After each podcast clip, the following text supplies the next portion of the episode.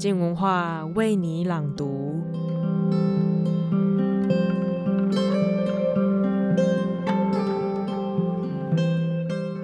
当你听到咚咚咚咚咚咚咚咚的时候，是什么感觉呢？再来听听一个声音吧，比如说哒啦哒啦哒啦哒啦哒啦哒啦哒啦，这段声音又会让你有什么感觉呢？本周陈柏青的书评时间即将分享《好声音的科学》这本书。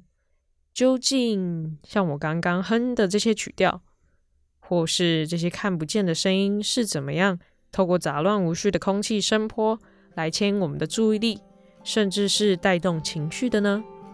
一起来听听今天的书评。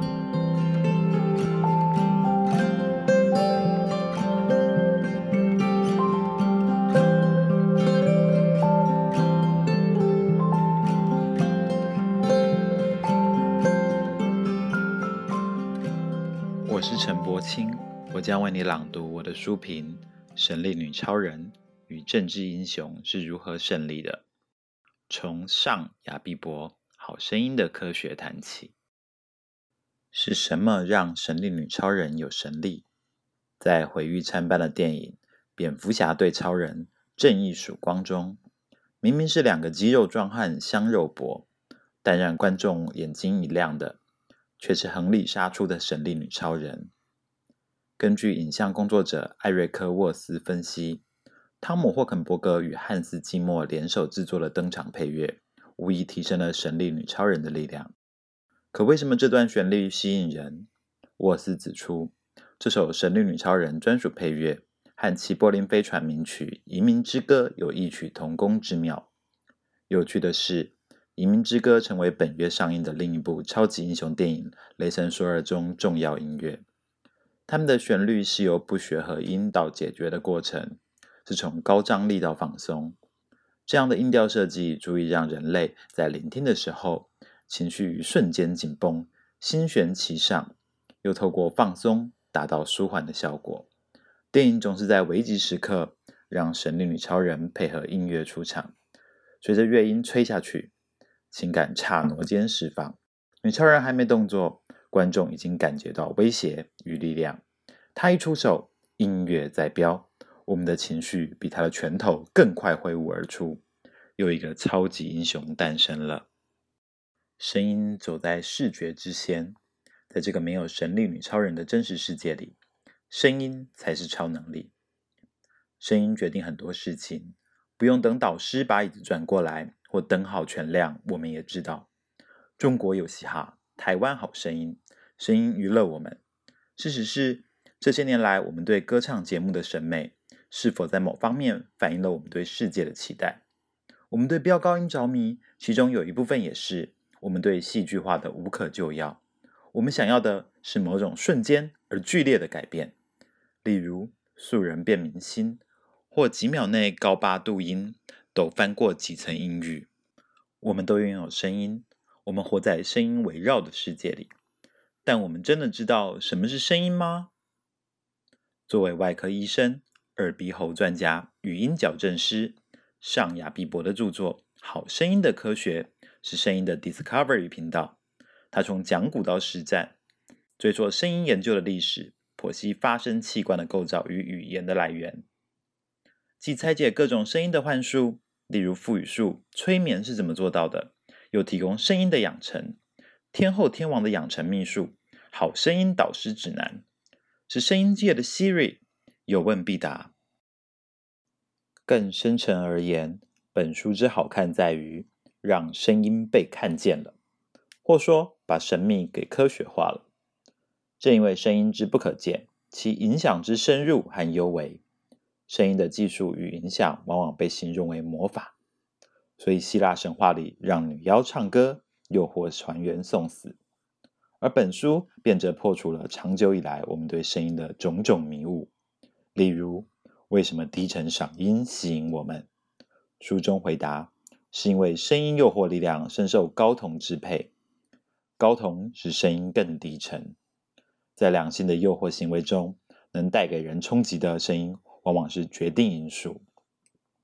撩人情欲的声音会提高性欲和催产素的分泌，那牵涉的就不只是喉咙与声道，而事关人体腺体分泌、大脑奥妙与生物演进的反规则。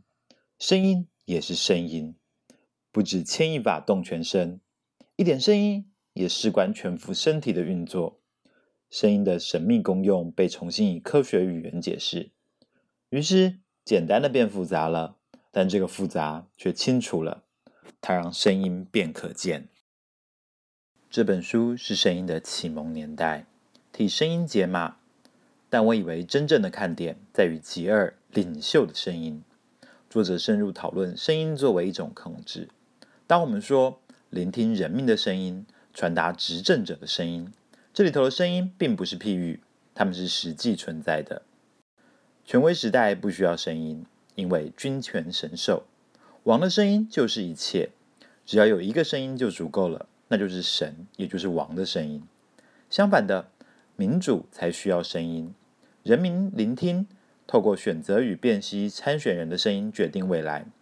吊诡的是，声音的影响却从来不是理性的，以及只要掌握声音。你就能控制民心，那不是科幻小说。政治诉求计划，选举仰赖变化。选举前的几颗子弹，或是忽然临之的国足霸凌道歉，往往可以造成改变。那是因为人类是情绪的动物，而本书揭露的正是声音的诱惑力来自情绪。其实不止本书作者这样说，理查·尚内特《肉体与石头：西方文明中的人类身体与城市》。一书中便已经借着公元前雅典人告诉我们，雅典人将身体分成热身体与冷身体，他们相信辩论会让身体加热，所以他们对公民的训练是把他送往体育场，体育场训练男性肌肉，并教导男孩们以言辞辩论，训练男性声音。这种技术是参与市民大会必备的。男人到体育场不只是练体格。还有练嗓子，体育馆也是星光大道。对他们而言，那是一个理想的人的诞生。于是，公元前五百年城市的设计也和声音有关。遗迹和文献指出，雅典议事厅仿佛剧院，有斜坡式的座位，所以听众可以看到演说的人，听众也可以看到彼此。议事厅独立于市集外，建有屋顶，外墙甚高。而这一切的目的是使这个空间只容许一种声音。一切的设计是为了让注意力集中到声音来，控制声音就决定了民主。而民主的空间和剧场空间多么类近，民主也许是一场表演。如果你也好奇，为什么我们特别在意政治人物的私生活？好声音的科学答案是因为麦克风发明了。但这不是奇想天外。上亚毕伯要说的是，民主需要声音，而科技使声音的剧场逐渐脱离了剧院。例如，电视是放大情绪的盒子，麦克风则带来声音的改变，使声音扩散、改变音质，透过低音与共鸣，产生如在身边的效果。领导者的私生活占据这么大的空间，就是因为科技改变了声音，拉近政治和我们的距离。不再是象征国家的崇高人物对人民说话，而演变成一个有着人性化的怪癖和优缺点的人对我们说话。于是，全国军民同胞书变成柯文哲少根筋发言，领袖不在，阿伯崛起。好声音的科学拆解领袖的声音，也成为文字版《领袖好声音》。作者细数法国历届总统参选人如何在电视辩论上拼搏。季斯卡对决密特朗，密特朗对战戴高乐，每一场都是天下第一武斗大会，有攻有防，彼此又如何利用当时环境决定演讲策略，靠大局来一发决定胜负。而情绪如何主导一切？我们如何成为指挥按钮的猴子？作者不危言耸听，他透过科学讲话，在聆听演说的过程，他首先像一段音乐。接着内容才会进入我们的脑中，它动用到我们的听觉、情绪，接下来才是理智。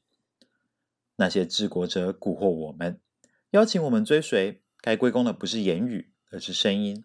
言语的功劳不过是指引方向，而声音首先被听见。爬虫类大脑会感受到情绪，再通过大脑皮质，情绪变成情感，这才前往理智。于是，我们便能理解希特勒是如何掌权的。在元首权力的艺术里，声音的掌握功不可没。他的声音尖利，尾声总是上扬，以宛如耳光或枪响的结果作结。一开始他说的不太大声，比任何演唱会都要小。接着他渐渐提高音量，节奏也跟进，听者会随着他每个句子逐渐导向受创的边缘，直到被击溃、浮沉、认输，然后追随他的声音。他的声音刻意激起被蛊惑和疼痛的感受。甚至连希特勒的标志、口号、敬礼方式等，都是他利用声音的方式。这是非常有效的欺骗性宣传，等于是提前为所有可能出现的出格行为做辩驳。不是我，是大家要我做的，是领袖要我做的。而这就是汉娜·鄂兰所称“平庸的邪恶之诞生”。这样看来，卓别林的电影《大独裁者》哪里只是幽默，根本最写实。里头，他全是元首，说话总是咕咕哝哝，不停中断、跳跃、嘶吼，没人听得懂半句话。但这就是重点所在，因为真正重要的本来就不是内容。说到底，阅读好声音的科学，真正动人的，倒不是让你以为这是本武侠小说，跌落山来就碰到隐士高人，拿到此书就能成为元首，而在于它的内容让我们。重新发现事物之间隐微的连接，发言可以决定国家命运，配乐可以带来超级英雄力量，声音以及其所涵括的，正以眼睛看不到的方式影响了一切，而一切也影响了声音。那是没有说出来，却又一直在我们耳边诉说的声音。从来，一切都与我们息息相关。